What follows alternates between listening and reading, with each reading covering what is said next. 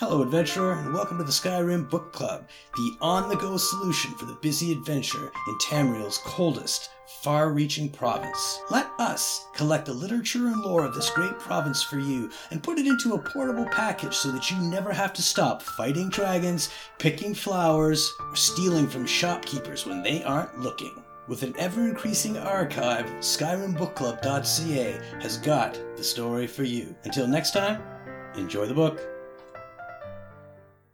Hunter's Journal. After trailing the beast for several days, I think we finally found their lair. It seems like their den is further in this cave. There may be more of them than we first thought, but after seeing the strange columns and pipes, there may be some sort of ruin here.